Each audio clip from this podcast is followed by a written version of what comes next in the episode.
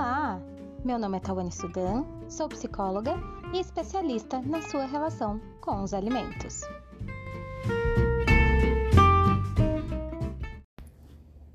Antes de começarmos, já vai lá no meu Instagram e segue o perfil tspsicologia. Mais um ano que se vai e eu não sei com vocês, mas quando chega essa época lá em casa, eu já escuto as pessoas dizendo: Lá vem o Natal, aquela época que comemos demais. E na sua casa é assim também? Eu confesso que uma das minhas comidas favoritas são as comidas de Natal. São completamente comfort foods para mim.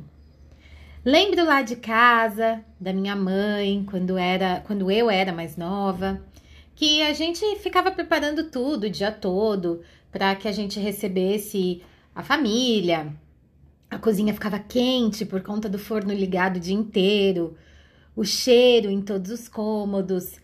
Diga-se de passagem, minha mãe cozinha muito bem. Passávamos dias embrulhando presentes e pensando qual era a roupa que nós iríamos usar na noite de Natal. Melhor ainda é que nessa época, pelo menos para minha família, é sempre de muitas festas. Porque lá em casa, todos os meus avós e o meu irmão fazem aniversário. Então a festa começa já no dia 19 de dezembro, o que significa que o que não falta nesses momentos é comida. Mas será que devemos nos preparar para essa época? Nesse quesito de nos preparar emocionalmente, eu acredito que sim. Mas o preparo aqui que eu estou dizendo é outro. Bem, eu ouço muitas pessoas dizendo por aí que estão entrando numa nova dieta agora para poder comer bastante nessas datas. Ora, gente, vamos lá. Comemos muito nessa época do ano, justamente por ser comidas que vamos demorar um ano inteiro para comer de novo. E lembra do que eu sempre falo a respeito de, de restrição?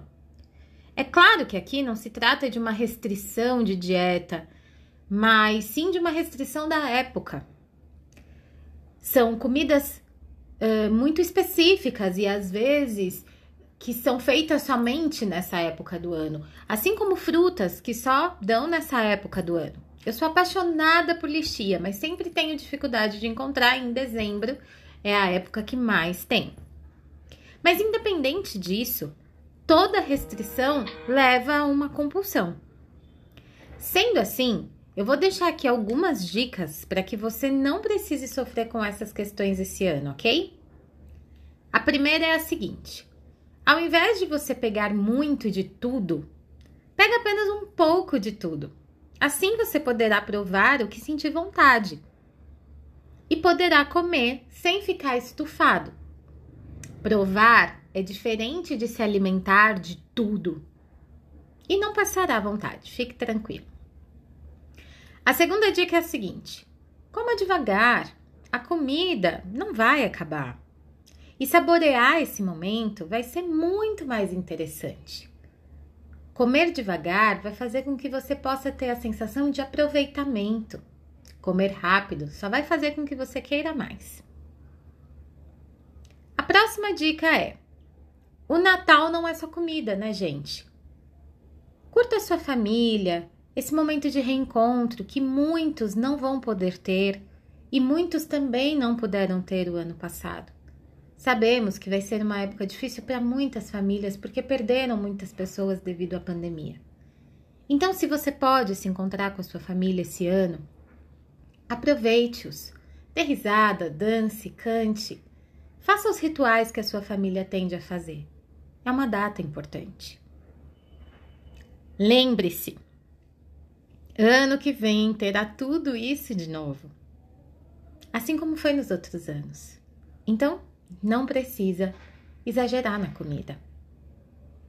E a última dica é: esse momento é um momento de confraternização e não de contagem de calorias. Apenas aproveite, curta. Eu tenho certeza que se você se permitir seguir essas dicas, esse momento terá um significado completamente novo para você e eu vou ficar com certeza muito feliz de poder ter te ajudado de alguma maneira. Depois me conta como foi. e a gente se fala numa próxima. Ah, e não esquece de seguir o perfil, arroba TS Psicologia no Instagram. Tchau!